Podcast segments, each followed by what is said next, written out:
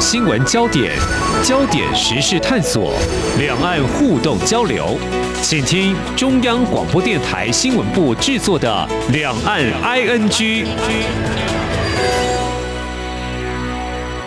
听众朋友，你好，我是黄丽杰，欢迎收听两岸 ING。我们三十分钟一起来关心中国大陆迅速松绑严格防疫政策三周来的最新情况。两周前呢，跟中央社驻北京记者邱国强连线访谈的时候，我们得知呢，北京是重灾区之一，但是呢，民众呢不需要像以往呢得频繁做核酸检测，也不见得啊会诚实来呈报验出阳性之外，出现了抢购抗原就是快筛试剂药品跟 NG 九五的口罩，那么我们也留意到有专家示警，中国大陆可能会面临疫情的海啸。那么目前北京的疫情还有防疫现况如何呢？其实谈到这个，我们也对照一下台湾从今年四月以来对抗 Omicron 到现在，采取跟许多国家一样跟病毒共存的做法，走向群体免疫。目前我们单日确诊数大约是一万多例，而中国大陆是最近才跟进类似像这样的做法。那么就在台湾疫情相对中国大陆平稳的情况之下，因为疫情停摆两年多的小三通呢，从明年的一月七号到二月六号为止，航班申请采专案的一个申请方式哦，搭乘旅客目前先以金马地区的民众、陆配等等为限。呃，我们要谈的是台商呢，我们知道呢有。一些呢，因为疫情的关系呢，好久没有回到台湾来过年了。台商可能会期待全面的复航，但是目前政府只能够部分重启，到底有哪些考量呢？我们再度连线中央社驻北京记者邱国强来谈他第一手的采访观察，非常欢迎国强，你好。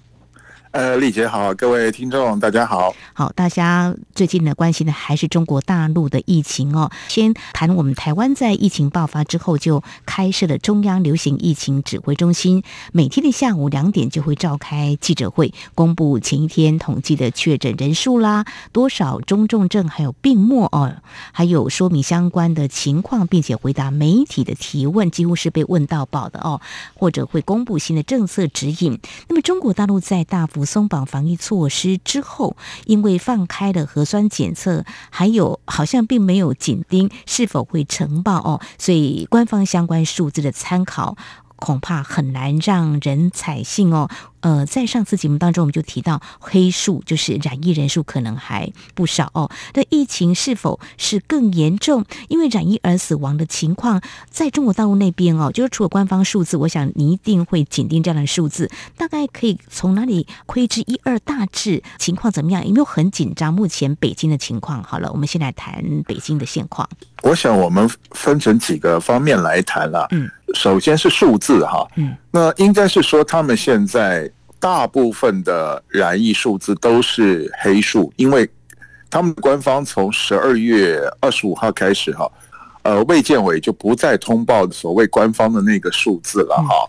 那么，所以我建议我们可以注意一下，就是在，我记得我是在十二月二十二号时候写了一则新闻哈，这则新闻在台湾是领先的，就是中国大陆的卫健委内部的会议啊，那个资料被流出来了。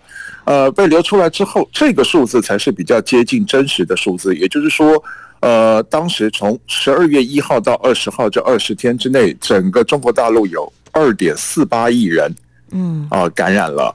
好，这一段时间就二点四八亿人，占全国人口的百分之十七点多。嗯哼。另外一个就是，呃，十二月二十号那天单日哈，一天就有三千七百万人被感染。这个数字呢，呃，坦白讲，我当初看到这个流出来的讯息之后，我做了一些查证的工作，哈，基本属实，所以我才写。那其实我看到这个数字之后，我是蛮震撼的，哈，呃，一天就三千七百万人染疫，然后短短二十天就将近二点五亿人，两亿将近五千万人染疫了，哈。那这个数字基本上才是所谓真实的数字。而且他也对这个中国大陆内部的这个疫情做了一些研判跟分析，像是最早爆发疫情的北京呢，目前高峰就已经过了，那个具体情况我待会会说。嗯，那还有一个就是北京跟四川哈，是呃省级行政区这两个是那个感染的人数推估已经超过了百分之五十，也就是超过一半的人已经染疫了。那我们知道北京的人口是大概两千。呃，两百万人，两千三百万人左右，大概就是跟台湾差不多。但你如果说是超过半数的话，那代表染疫的人数已经超过了一千两百万人啊，这是一个方面。那第二个就是其他各个地方。那我们知道北京已经过了高峰，但是现在上海正在迈向高峰，也就是说，北京大概两个礼拜前的情况，呃，现在已经在上海重演了。现在上海的这个情况呢？是一片萧条，跟北京大概两三个礼拜前是一样的。嗯，呃，圣诞夜呢，一般来讲是人群很热闹的时候，但是那个上海的地铁几乎是没有人搭乘的一个情况。哦，那这是一个。那第三个，我就来讲北京的情况哈。嗯，北京大概是从呃一个礼拜前，从上个礼拜一开始，嗯，第一波感染的人就慢慢的康复了。好，然后路上的人潮从这一个礼拜以来啊，一直到这个上个礼拜六晚上的圣诞夜，我刚才讲到上海的圣诞夜是很冷清的，可是北京的圣诞夜相反的，人跑出来了。当然，你这没有办法跟那个疫情爆发，也就是这个防疫松绑之前比。这是没有办法比的哈，但是呢，我观察这个人潮大概回来了一半左右。可是我必须要强调一点哈，嗯，因为中国大陆这边它没有像台湾这样有这种这个通报的这个机制。我们台湾的比较多数的人在染疫之后是会主动跟政府去呈报自己染疫了，然后依法接受七天的隔离。当然也有一些是因为这个保险的因素，但是。呃，很多没有保险的人，他其实自己也会去通报。那在这样的情况之下呢，黑数是相对比较少的。好，当然不能说没有，也是有的啦。哈，但是中国大陆的话，因为几乎绝大部分都是黑数，没有通报。那在这样的情况之下，很多人觉得自己没有症状了，嗯，好，快筛阴性了，甚至有的人可能快筛没有阴性，但是他可能觉得症状缓和了，他就跑出来了。好。呃，我记得我在上个星期四的晚上，我曾经自己尝试着，我自己去堂食，也就是内用，到一个小饭馆去内用，可以吗？可以内用，因为现在的北京的餐馆已经不查核酸了，已经不查核酸了，大概从上个礼拜开始就不查核酸。嗯，可是我吃到一半我就走了，为什么？为什么？对，呃，我听到。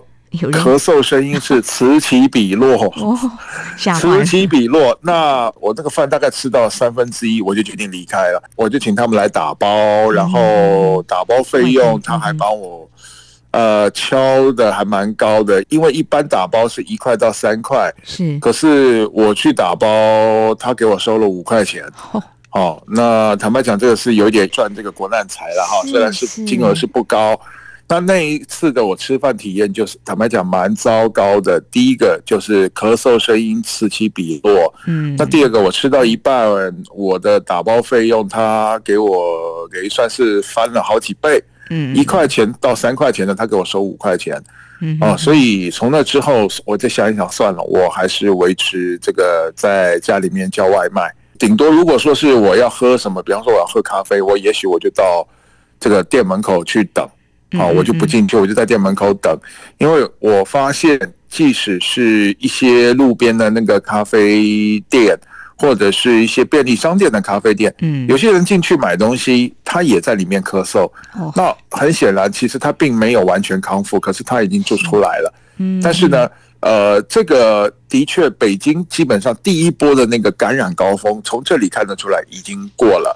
好，所以说上一个礼拜开始，人跟车慢慢的就多起来了，这是目前的状况。可是我还是要再补充一点，就是说，呃，我们看到从这个中国大陆官方就是外流了之后呢，嗯，呃，两亿五千万人感染，然后单日三千七百万人感染之后。我们看到青岛，他也主动公布了一天是四十九万到五十三万人感染。嗯，然后呢，浙江省他也公布，主动公布，他说他们浙江省也有一百万人感染。嗯，然后浙江的这个东莞市呢，他也说他一天有二十几万人感染。嗯哼，好，那这些数字也许是比较接近真实状况的数字。那这样子的这个趋势演化下去，会有怎么样的一个后果？我觉得是非常值得观察的趋势。是非常谢谢国强您的分享哦，的确是跟两周前我们连线的时候差很大哦。那个时候你说在北京路上看不到什么人跟车，现在人跟车慢慢出来了，但是这个民众的自主管理呢，其实也不会让人感觉到安心。在用餐呢，啊，听到咳嗽声呢，其实不要吃为妙，外带可能还是比较好。不过外带呢，费用比较高，还蛮有意思的，是不是？还延续着习近平上任之后，不是说不能够浪费吗？或什么的，不太清楚啊。但是戴口罩是很重要的一件事情哦。就是说，像台湾的民众现在，啊，虽然有条件可以不戴口罩，但是大家还是把口罩戴好、戴满的居多哦。这个还是要小心为上哦。不过，您提到一个网络。传出有这份的这官方数据呢，或许呢是可以提供给大家做参考。那疫情海啸是不是在中国大陆因为幅员辽阔，各个省市慢慢的席卷而来呢？我想这也是大家关注的焦点。不过就疫情显示，我们之前就听专家就在示警，就说老年患者的比重可能是明显上升。还有看到一些讯息在台湾呐、也许在中国大陆看的更多哦，就说偏向医疗好像有最令人忧心这个部分。我想你在北京。是不是也有看到这方面的一些提醒？应该也不少，就是偏向医疗跟老年人重症的比例。呃，是那个之前呢，因为呃城市里面，尤其像北京这些大城市，大家都在抢药嘛，那自然就抢不到了。抢不到之后，他们就委托他们的亲友或者是一些代购的业者跑到乡下去扫药。嗯嗯，哦。那因为这样子，这些城市的人争相跑到乡下去扫药，结果到了这个乡村，本地人就买不到药了。那所以呢，我们有看到中国大陆的民间有人自发性的哈，在募捐药品哈，啊，要不然你出钱，要不然你就出药，然后呢，慢慢的汇集到一些药品之后呢，往这个乡下去捐。那我觉得这算是一个公民社会应该有的这个行为，我觉得这个是蛮值得肯定的，这是一个。那第二个呢？呃，就是他们的报道已经有出来了，就是呃，农村地区、乡村地区的那个基层的卫生院哈，我们台湾叫卫生所，他们叫卫生院。嗯，这个卫生院里面真的也是面临到很严重的缺药的情况，呃，甚至那个我有看到一篇报道啊。呃，里面卫生院的唯一的一个医生，他基本上他就是等于是院长兼医师兼工友了哈。嗯，他自己用了三千块钱花钱买了一个制氧机。我们知道这个新冠肺炎呢是呼吸道的疾病嘛哈。那有一些老人家因为患病之后呢，他会有那个呼吸不顺畅的情况，然后血氧浓度就会降低。所以卫生院的这个院长兼医师，他就自己花了三千块钱去买了一个制氧机。好，那心里我就看了就很感慨哈，因为相对于一点，我们看到中国大陆其他一些城市，我比方说山东啦、南京啦、河南啦一些地方啊，开始在调派这个医护人员到北京来支援，可是实际上呢，这些地方的广大乡村地区有很多，他们都是缺医少药的。好，那在这种情况之下，你还派？这个有限的这个医护人员跑到北京去支援，这个行径是被很多中国大陆的网友在批评的哈。你就可以想见，这个中国大陆这种城乡的这个医疗资源差距是很大的啊。那这是一个。第二个，那个农村基本上都是以老人居多，因为中国大陆农村的那个年轻人，嗯，中壮年人基本上都。到沿海的大城市去打工了，留下来的不是老就是小。嗯，那这个老人家呢，那个卫生观念其实不见得很好。那在这种种情况之下，加上缺医少药，未来疫情蔓延的这种情况，可能就会比城市里面更严重。那其实这是中国大陆未来防疫上面一个非常大的一个隐忧。大家可以想见哈，北京市。或者一些北方的一些大城市已经发生了这个医院的这个，因为死亡的人很多，那太平间不够用，殡仪馆也不够用，火化炉也不够用，那这种情况都已经发生了。这是城市哦，那如果在这种情况之下，如果乡村再爆发了这个疫情的话，而且加上又都是老人家，老人家即使在台湾也是一样，老人家如果这个身上有慢性病的这样子的老人家，这个染疫之后的这个危险性是相当高了。呃，那如果是这样子的话，那将来中国农村的这个防疫的问题，我想是非常值得关注的。嗯、是，就像国强你所提到的哦，这个城乡的这个差距哦，在台湾也或多或少会有这个情况。但是中国大陆服务员聊过很多偏乡的这个医疗资源更是匮乏，更令人担心。你刚有提到在城市里头啊，可能有人因为染疫死亡，这个相关的讯息，最近在台湾也受到一些关注，这是真的吗？就是说殡仪馆呢没有办法。消化啊、呃，这个染疫的速度太快了，没有办法做及时的处理吗？是是是，这个是真实的，因为这个是大陆自己本地人自己拍出来的这个影像，啊、这个影像都是真的，因为这跟实际上我们在网络上看到的很多大陆自己人的反应是符合的。那实际上也就是因为老人家啊这一段时间，因为他本身的这个慢性病，然后又染疫。然后就加重了他的这个身体功能的这个退化，然后就导致死亡。那真的是到了这个医院的太平间，呃，没有地方放遗体，然后这个殡仪馆里面也没有地方放遗体。我们可以看到有些地方甚至把遗体裹上这个黄布啊，包起来，然后就放在他们的一些，比方说放空棺材的一些角落，因为实在没有地方放了。有的是放在冰柜外面，有的是调来一些货柜，甚至就放在那个调来的这个货柜里面，等等的这些情况。那坦白讲，这个可能就是另外一个层面的问题，就是说你虽然放开了，但是事先有没有做好准备，还有这个宣导。好，那我们知道台湾在四五月间放开的时候，当然也有人质疑，可是基本上在台湾。有的人会去质疑这个疫苗，有的人会去质疑这个防疫，但是基本上没有人会去质疑共存，因为这个方向是大方向，这个是一个正确的方向。那中国大陆往这个方向走，这个大方向也没有错。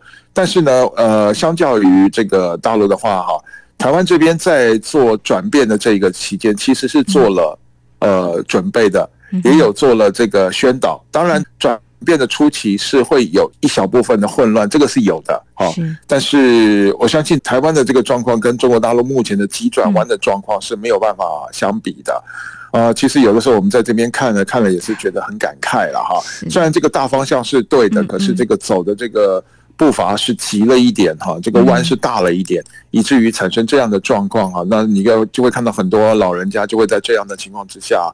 就这样的离开这个人世哈，所以有时候心里看一看也是觉得蛮沉重的。是，没错，蛮令人鼻酸。想想这个画面哦，我记得在两三年前疫情刚爆发的时候，大家不知道这个病毒到底对人类的这个肆虐会有多严重。那个时候大家讨论比较多，就说都没有办法好好的跟离开的亲人说再见哦。但是现在中国大陆。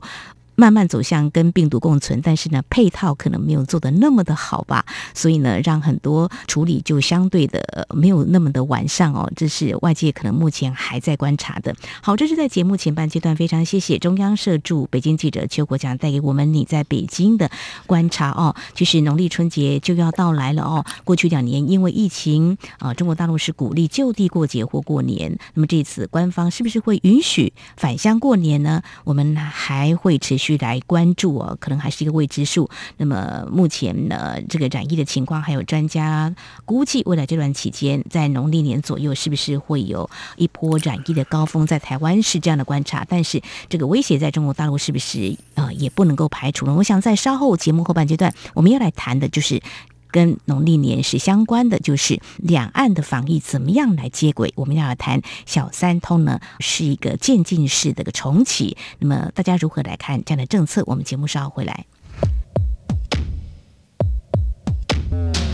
今天的新闻就是明天的历史，探索两岸间的焦点时事，尽在《两岸 ING》节目。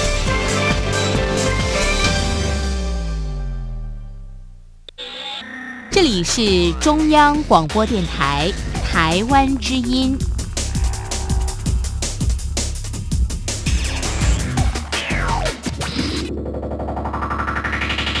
这里是中央广播电台听众朋友继续收听的节目《两岸 ING》，我们节目持续连线，人在北京的中央社驻北京记者邱国强。国强，我们现在要谈的是小三通这个渐进复航的措施哦。其实刚刚提到这 COVID-19 是一个新的病毒，而且它还会变异，所以我们观察就是各国家一路都在不断的摸索。当然，防疫的做法真的是有别的哦。目前两岸的交流观察有慢慢的恢复，或许是片面单方的哦，像我们的陆委会已经在十一月就已经公布。这项决定要开放研修生到台湾来就读大专院校，当然现在还在等中国大陆方面正面的回应哦。那刚提到日前也宣布，在疫情风险可控之下，会来恢复小三通，但是目前是以春节专案作为一个试点，那后续再进行滚动检讨。那么实施期间从明年的一月七号到二月六号，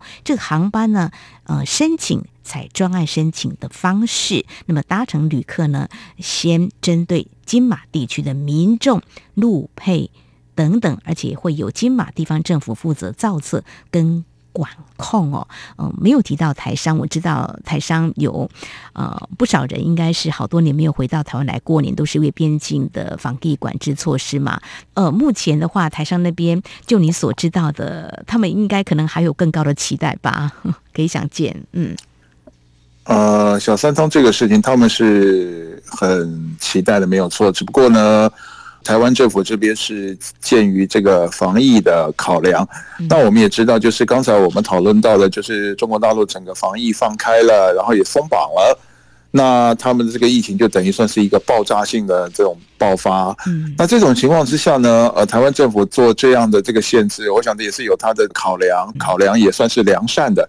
那当然呢，这个台商他们事前的期望很高，那结果呢，只有开放金马地区的居民还有陆配，所谓居民是以那个涉及为准啦，啊，你涉及在金马的这一部分的民众才有开放，那当然跟他们期望有落差，所以他们是有。不少的怨言，然后台气联发的那个声明，其实措辞还蛮严厉的哈。那当然，这个他们的立场基本上是站在这个中国大陆这一边了哈。那我们知道，这个台气联，因为他其实他发这个新闻稿，他除了表态之外，呃，这个新闻稿有一部分成分也是在给中国大陆这边的官方看，所以他当然用词上面会是一个攻击性比较强的这种语句。那这些我们把它撇开。但是他们的诉求就是很单一，希望能够让所有的台商能够回来。当然，最主要也是因为说这几年两岸之间的这个直航的班次，第一个是直航的航点啊，那当然这是台湾这边的考量，所以我们这边只限缩到四个航点：北京、上海、厦门跟成都。那另外一个就是大陆这边的考量，就他把这四个航点的那个航班。卡得很死，也就是航班限制的很少，那个航班的数量变得很少了。其中你像那个上海，可能一个礼拜只飞一班。那我们知道长三角的台商那么多，可是这个中国大陆这边只开放一个礼拜只飞一班，那基本上这个是不符合需求的。所以大家当然是很希望从这个小三通回来。可是因为最后政府做成的决策呢是这样子，所以当然有落差，那他们会有怨言，我想这个是可以理解的。嗯，是对。那么就以国强你的情况来说好了，像你在北京农历春节前，你应该是会回到台湾，在订机票是不是相当不好订？因为这个呃机位有限，是不是就抢得很重？而且机票是不是也不便宜？是是是，因为那个第一个哈。呃，我刚才有提到长三角这边，我们的两岸直航点只剩下上海。是，可是呢，在中国大陆在这个方面，它那个上海它开放的那个航班数量非常的少，嗯，变成说一个礼拜只能飞一班，这个航班数量比台湾飞美国的数量还要少很多呀，嗯，对不对？那反而是台湾飞北京的这个一个礼拜还能够维持三班的局面，所以呃，很多这个长三角的台商，他们要回到台湾是要绕远路的，嗯，哦。从这个上海回台湾，他要先到北京，嗯，再从北京搭飞机回台湾。这就好像说，呃，你今天你在台湾，我住在台中，然后我要回台北。如果我没想到我是要先到高雄去，然后才能够再到台北一样的意思。或者是你在大陆的民众，呃，你要从南京回到北京，结果你是要先到广州，然后再回北京。那这听起来是的确是很不可思议的一个情况哈。那因为这样子，所以像这个北京回台湾的这个机票就非常非常难买。那还好，我是在呃三四个月之前就已经订好了机票，否则的话，你现在再去订机票已经没有了。嗯，我我可以这样说，哎，那所以说这个就是反映这个呃两岸的目前的交通的这个状况哈。算是一个非常严峻紧张的一个局面，因为这个飞机票是的确是很有限的。是，这也是在节目当中我们关注的。那么陆委会事实上呢，也有对外说明，这次为什么会循序渐进来开放小三通，但是。台商所期待的所谓的中转呢，可能现阶段还是。不可行。当然，就是。考量到防疫哦。更专业的说法呢，我其实我们在这边也要把这样子一个解析，让两岸的听众朋友能够。了解跟理解，中央疫情指挥中心指挥官王必胜呢，昨天特别在他的脸书就谈到重启小三通。他说，其实，在考量这样子的政策要开放的时候，因为评估目前中国大陆疫情进入指数型上升期，感染人数。应该是相当多，而且持续增加。但是呢，有这个卫健委先前公布的确诊跟死亡人数，显然跟事实会有极大的出入。那么目前呢，造成世界卫生组织各国恐怕都难以估计它的影响。罗必胜是指出，这个时候如果贸然开放中转的话，就是台商可以取到这个小三通回到台湾，恐怕会造成金马离岛医疗跟防疫量能的。崩溃，医疗量能金马地区是有限的哦。陆委会提供我们这样的数据，金马地区。只有各有一家医院，金门的负压隔离有四床，马祖是两床；金门加护病房十床，马祖是一床哦。那么专责病床目前金门开放二十三床，马祖是没有设置的，所以在离岛地区的防疫可能是让我们的相关的单位呢会比较担忧的哦。而且谈到两岸的防疫的接轨哦，王必胜特别提到厦门。跟福州的小三通码头并没有查验搭船到金马旅客四十八小时 PCR 的报告，那么跟从中国机场搭机回台湾还是要查验四十八小时 PCR 的报告是不同的。如果在这样情况之下贸然开放。所谓的台商中转，恐怕还是会有一些风险，所以他也希望呢，大家能够理解两岸的防疫接轨的这样一个非常专业的考量。整个风险呢，目前看来。可能不是金马离岛所能够承担，这个贸然开放中转，恐怕会使得离岛防疫会崩溃。好，我们就期待呢，陆委会也会滚动式来检讨两岸的小三通，或者说防疫的这个边境管制是不是会大幅的松绑？我想是指日可待的，我们就期待吧。好，我们在今天呢，非常感谢中央社驻北京记者邱国强，针对北京还有中国大陆在。防疫动态清零政策骤然放松之后呢，防疫的现况还有可能面临是不是疫情海啸的风险，还有有关小三通渐进式的重启，那么我们在中国大陆台商有哪些期待？我们的政府又有哪些考量？非常谢谢国强带给我们你第一手的采访观察，谢谢您，谢谢，谢谢各位听众，谢谢丽姐。明天的历史就是今天的新闻，掌握两岸焦点新闻，就在《两岸 ING》节目。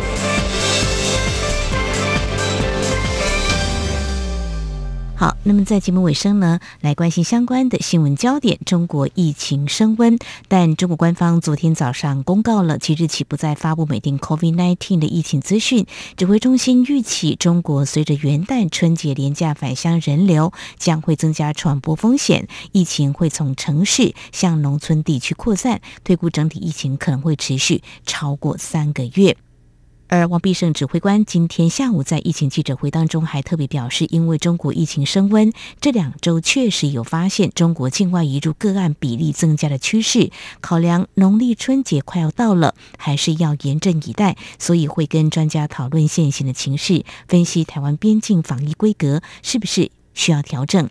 至于台商还是无法透过小三通回到台湾，王必胜强调，计划回到台湾的台商、台生还有台胞，可以透过现有四个航点，就是北京、上海、成都以及厦门。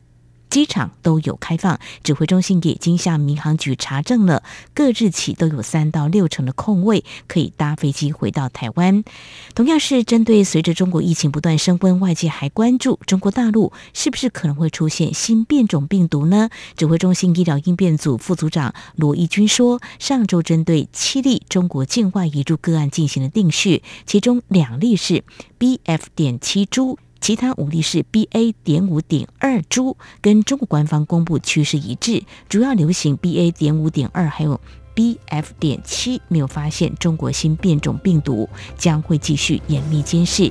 以上呢就是今天两岸 ING 节目，非常感谢听众朋友您的收听，黄丽杰祝福您，我们下次同时间空中再会。